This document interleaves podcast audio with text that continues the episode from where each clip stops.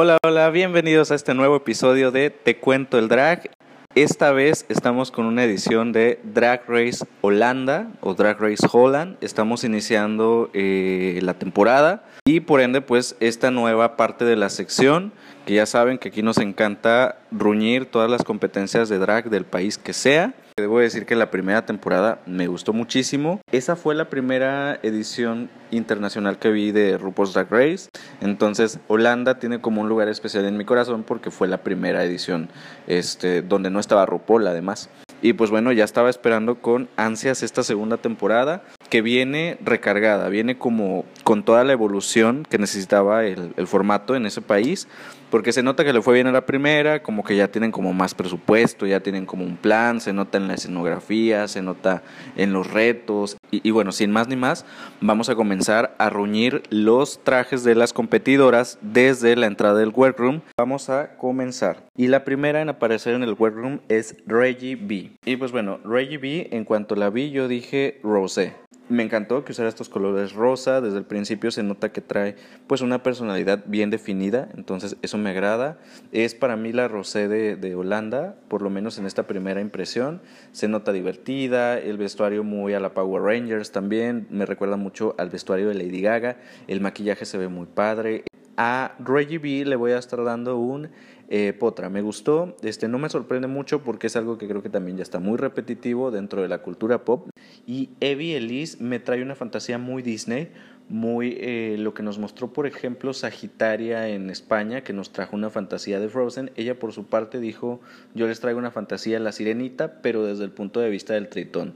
Yo así lo entendí. Entonces me gustó, justamente utilizó colores aqua, este, ella se veía muy bien, con una figura una silueta bien definida, este, con esta especie de corset que le va muy bien, eh, con los brillos, eh, con el material también que da esta ilusión como acuática, entonces me agradó mucho. El detalle del accesorio también, del arma que usan los tritones, me gustó. A ella le voy a estar dando un potra también. La siguiente en aparecer es Juicy Couture, que también nos trae una fantasía rosa como Reggie B, pero en este caso ella la nota un poquito más arriesgada al usar los colores porque se nota que a ella le gusta como esta imperfección porque justamente nos trae eh, un atuendo desgarrado eh, que eso me da a entender mucho de lo que es su personalidad drag y se lo agradezco porque se me hace algo distinto, algo diferente y como que se ve muy despreocupada en verse bien. A ella por atreverse sí le voy a estar dando un eso mamona, ahora sí que por única y diferente. Luego tenemos a My Little Pony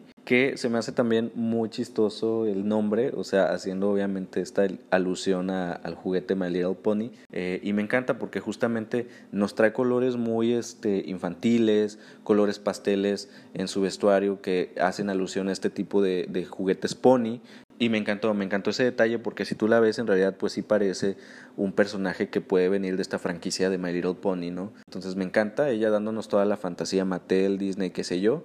A ella le voy a estar dando un eso mamona también, me gustó muchísimo y los colores me encantan. Esos colores son mis favoritos en todos los aspectos.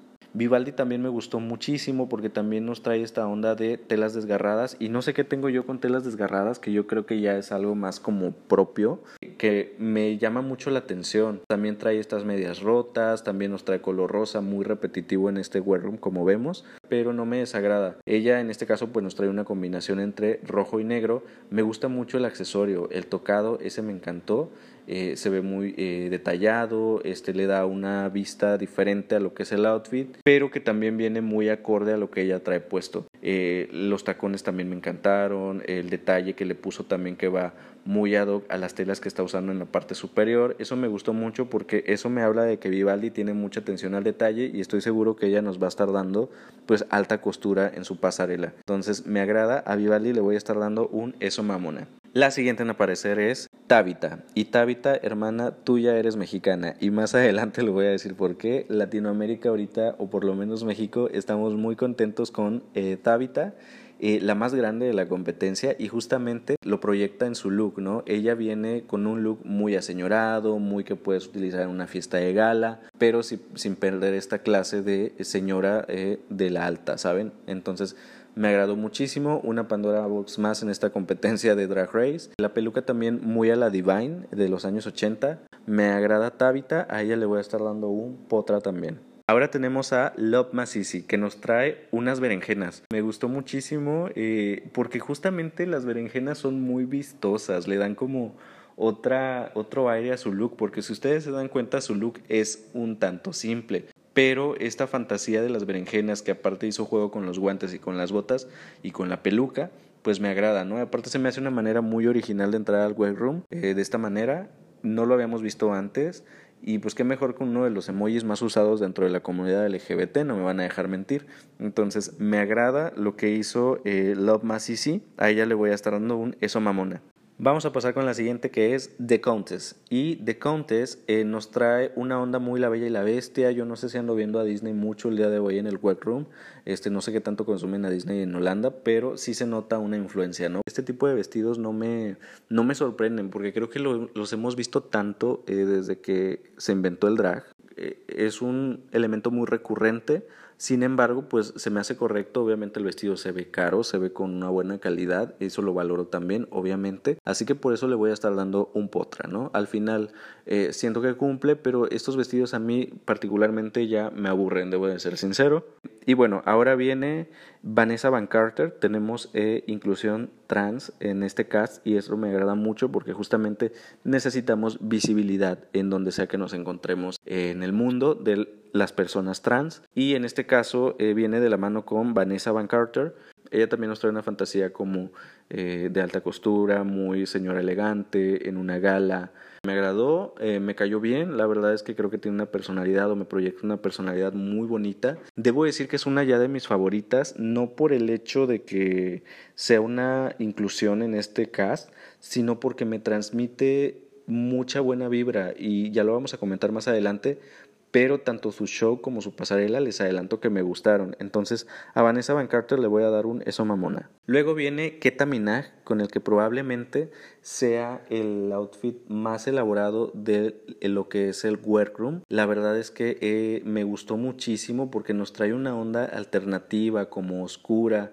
Eh, pero también eh, bien elaborada, porque normalmente lo alternativo de repente tiende a caer en lo, en lo cutre. Entonces ella me está dando alternativo, pero también me está dando alta costura. Entonces eso lo valoro muchísimo, se me hace diferente y a ella sí le voy a estar dando un eso mamona. Creo que este es mi look favorito del Room. Eh, sí, un eso mamona merecidísimo de mi parte. Me gustaron los detalles, me gustó el maquillaje, su personalidad se me hace arrolladora desde que entró ella entró en personaje y lo proyectó y eso me agradó muchísimo, así que lo repito, un eso mamona para Keta Minaj. Bueno, las chicas se presentan y llega Fred para darles indicaciones de lo que va a ser el maxi reto del día de hoy. Eh, es agradable volver a ver a Fred después de casi un año en acción. Eh, siento que Fred, me voy adelantando, en este capítulo como que lo vi un tanto distinto, como que lo vi más apegado al formato de lo que es RuPaul's Drag Race, que incluso siento que había momentos donde me daba la sensación que estaba imitando a RuPaul. No sé si nada más me pasó a mí, pero incluso el maquillaje, el tipo de vestuario que llevó,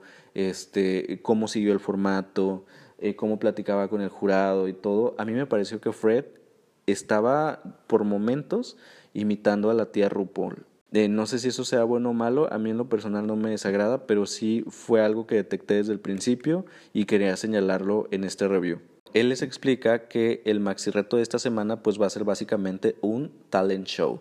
A mí se me hizo un poco extraño porque normalmente un talent show es lo que nos muestran en All Stars, eh, no en una temporada regular, entonces se me hizo algo padre, aparte viniendo de una emisión internacional, entonces se nota ahí que viene con más ganas esta segunda temporada y que viene pues con más presupuesto y con mayor eh, disposición por parte de las reinas también de presentarnos a lo mejor materiales eh, o actos más producidos, ¿no? Entonces eso me agrada, se me hace como que un buen avance. De momento pues les debo de decir antes de iniciar a, a dar mi opinión sobre, sobre lo que es el talent show, que me gustó muchísimo más, por ejemplo, que el talent show de All Stars. O sea, ya lo habíamos comentado en los capítulos de, de All Stars, que eh, se me quedó corto ese talent show y vi el de Holanda y dije, esto es lo que yo necesitaba. Realmente estas chicas parecen unas estrellas. Esto bien pudiera ser un All Stars de Holanda.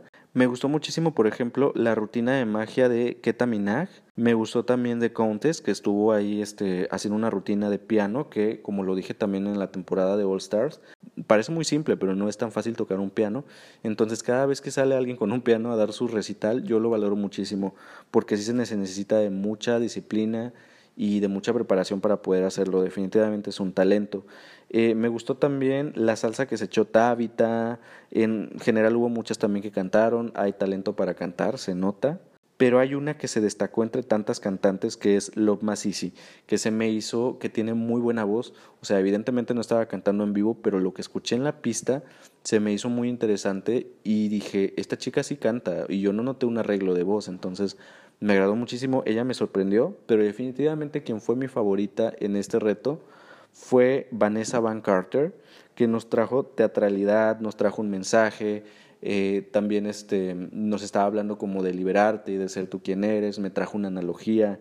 Entonces ella fue de mis favoritas de la noche. Quiero destacar la participación de My Little Pony que nos trajo también una rutina de pole dance bien ejecutado, eh, me agradó. También hay que prepararse mucho para hacer pole dance, no es nada más algo que se hace al table y, y lo haces a lo tonto, que a lo mejor muchas la hacen, pero realmente se requiere de una disciplina y de una preparación física para hacer una buena rutina de pole dance. Ahora sí, vamos a pasar directamente a lo que es la pasarela de la semana, la primera pasarela de esta segunda temporada. La categoría de esta semana fue Nightlife Extravaganza y efectivamente ellas nos tenían que entregar un look inspirado en los clubs de noche, ¿no? Entonces, algo que me agradó antes de iniciar fue que nos estaban poniendo justamente el título de, que ellos, de lo que ellos traían puesto. Eso me agradó porque eso evita confusiones y te dejan más claro como espectador qué es lo que traen y te vas haciendo una idea de lo que es el outfit, ¿no? En lugar de estar descifrando qué es lo que, lo que traen puesto, que muchas veces llega a ser un conflicto. Entonces, ese detalle que tuvo Holanda me gustó muchísimo. Y pues bueno, en general la pasarela se me hizo muy, muy, muy buena. De las mejores pasarelas que he visto este año, me atrevo a decir.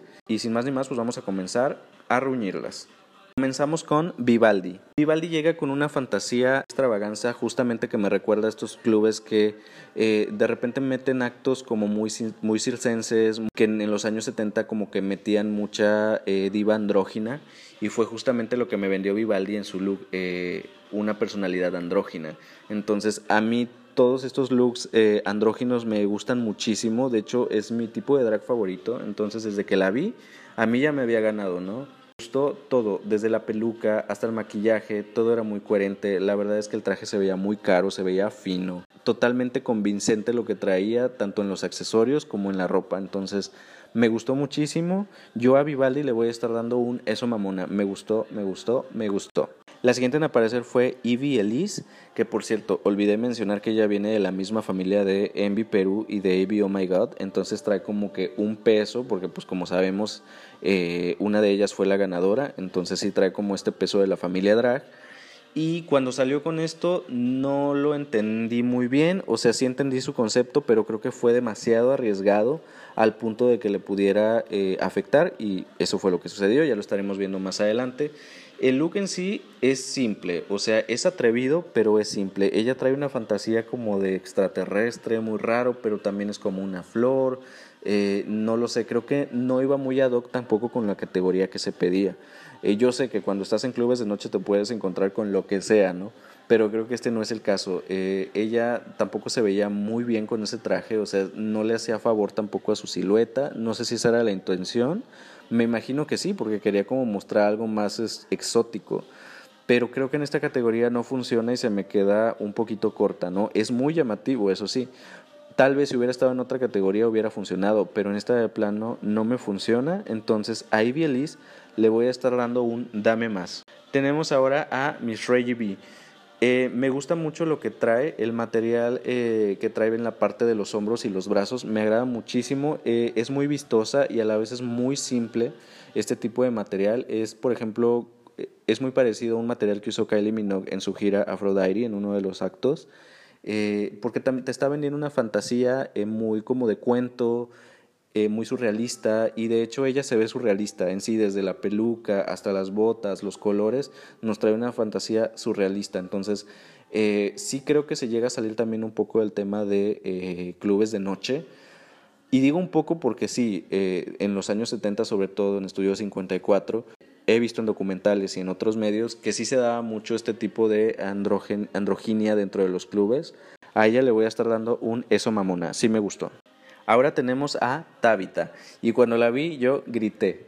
como buen mexicano grité porque dije, ¿Aviesk? ¿Es neta? O sea, yo no sé hasta dónde Aviesk, que es una participante mexicana de La Más Draga, eh, se inspiró para hacer su outfit. Yo no sé si ella agarró de algún lado, tenemos al personaje de Los Simpson, por ejemplo, pero la verdad es que en Tabitha sí se veía que vio un vestuario de Aviesk, porque eh, era exactamente igual, era el mismo, lo único que cambiaba era la tonalidad de los colores. El de Aviesk era un poquito más fuerte, era más chillante eh, por la categoría en la que estaba Aviesk, que era cabaret. Y ella lo hizo como un poquito más color carne, ¿no? Este, y más rojo con, con rosa, pero tirándole a salmón. Entonces, eh, por lo menos eso lo hizo distinto a lo de Aviesk. Hubiera sido desastroso si hubiera utilizado los mismos colores, pero cumple perfectamente con la categoría eh, porque estamos hablando de clubes de noche y esta es una fantasía completamente de cabaret que era lo mismo que Aviex proyectaba en la competencia de la más draga, que en ese momento era la más fichera. Y pues las ficheras obviamente son clubes de noche, entonces cumple perfecto. Ella ya dijo que sí se inspiró en Avies, ya hubo como por ahí un intercambio de mensajes, unos posts en Instagram, entonces me agradó muchísimo. Repito, Tabita, eres mexicana, o sea, te abrazamos completamente por haberte inspirado en una de nuestras dragas. Me atrevo a decir una de las más talentosas del país, si no es que la más. Entonces me diste una fantasía muy cabrona y unos sentimientos encontrados muy padres, sabiendo que nuestro drag se está consumiendo en otras partes del mundo. Entonces a Tabita, de plano, yo le voy a dar un eso mamona. Como buen mexicano me sorprendiste agarrando inspiración de producto nacional. Ahora tenemos a My Little Pony, que también nos trae androginia. Y eso me gusta muchísimo, lo repito. Eh, utilizó telas muy interesantes porque utilizó estampados eh, esto parecía también un choque de estampados como en la categoría de All Stars, entonces me agradó muchísimo porque también fue muy coherente, lo hizo de manera muy uniforme, eh, mm, se veía original además. Eh, se destacaba del resto de sus compañeras, por ejemplo, ella se cubrió la cabeza como lo hizo también esta chica Ivy Elise, pero a ella sí le salió bien, porque justo ella sí trae esta onda llamativa en la cabeza que le faltó a, a Elise, por ejemplo. Entonces, me agrada, se la compro completamente. Si es algo que me gustaría ver en una discoteca neoyorquina. Entonces, a ella le voy a estar dando un eso mamona, definitivamente. La verdad es que el nivel en esta pasarela está elevado y eso me gusta muchísimo porque se hace muy disfrutable la pasarela y el capítulo en general. El nivel en Holanda está, pero de veras lejos. O sea, hay que voltear a ver lo que están haciendo en Holanda. Ahora viene el turno de Love Masisi que nos trae una fantasía muy eh, Whitney Houston, muy club de los años 80, estilo afrodescendiente o afroamericano. Entonces se me hizo coherente porque justo ella tiene estas tonalidades, eh, estos colores le favorecen muy bien, de repente es muy complicado utilizar el café en pasarela, sin embargo ella lo sabe resolver porque le da este elemento de brillos que hace que no se pierda dentro de la pasarela. Entonces ella trabajó muy bien el color, eh, eso es complicado y ella lo logró. Entonces a ella le voy a estar dando un potra porque al final sí me cumple, pero tampoco me sorprende y le valoro mucho el trabajo. Entonces un potra para Love Massisi. El turno ahora es de Contest que nos trae una onda eh, Dominatrix. Un poco simple, debo de decir. Eh, siento que no tiene mayor complejidad su eh, outfit. No, las telas incluso son telas ya muy vistas. Eh, que si son muy vistas, pues las tienes que trabajar un poquito más para que resalten. En este caso, sí siento que se me quedó corta. El maquillaje sí me gustó muchísimo. Este maquillaje rojo me encantó. También la peluca, tampoco es como el otro mundo, pero iba muy ad hoc a lo que llevaba. Aún así, se me hace que me queda muy simple si las comparamos con el resto de sus compañeras. Entonces, a ella le voy a estar dando un dame más, definitivamente. Ahora tenemos a Keta Minaj. Su vestuario me recuerda muchísimo a Nina Flowers de la primera temporada de RuPaul's Drag Race. Esta onda también muy andrógina, igual que muchas de sus compañeras. el detalle de las trenzas eh, me encantó, porque aparte pudiera ser un em, pudiera ser un personaje de videojuego de luchas, de estos personajes que de repente son exóticos y que nos ponen en, este tipo de videojuegos. Entonces me agradó muchísimo, supo manejar muy bien el animal print. Eh, muy raro verlo en este tipo de, vestuarios andróginos, entonces ella lo supo manejar perfecto, tiene mucho cuidado al detalle, la verdad es que el outfit se ve que está muy elaborado, yo no sé si ella hace sus vestuarios, si los hace, puta, un valor agregado, ¿no?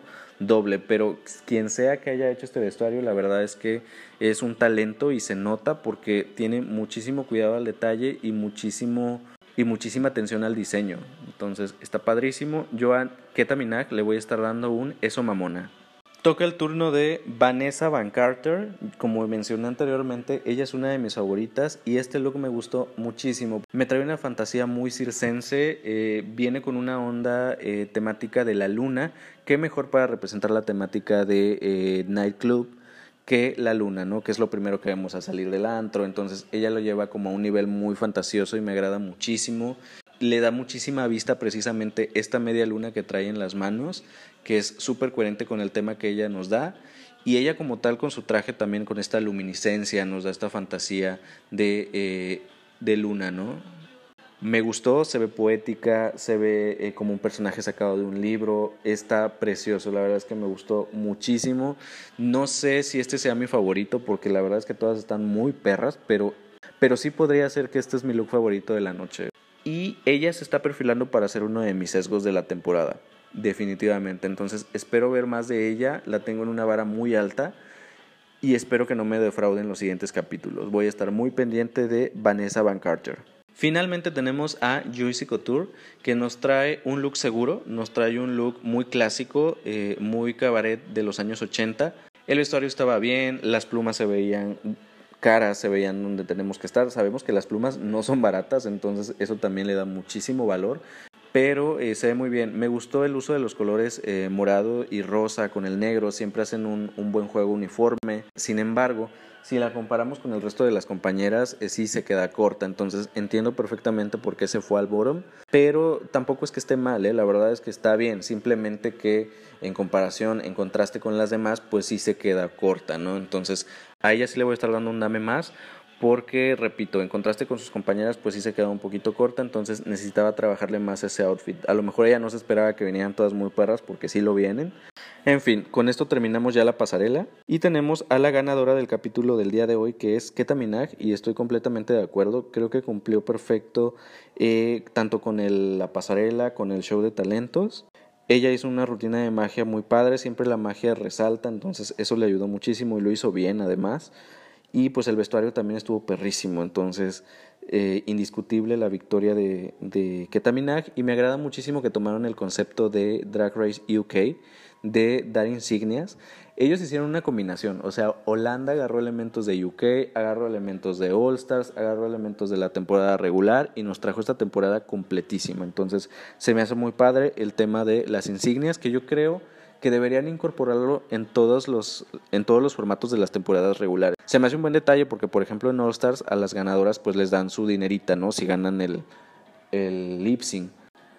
En fin, las personas que se van al bottom esta semana son Juicy Couture y Reggie B. Y pues bueno, tampoco tengo nada que discutir porque a pesar de que Juicy Couture nos trajo un outfit muy padre, Siento que en lo que es el, el, talent show sí se quedó un poquito corta también, se me hizo un me, la verdad. Entonces entiendo por qué está en esa posición.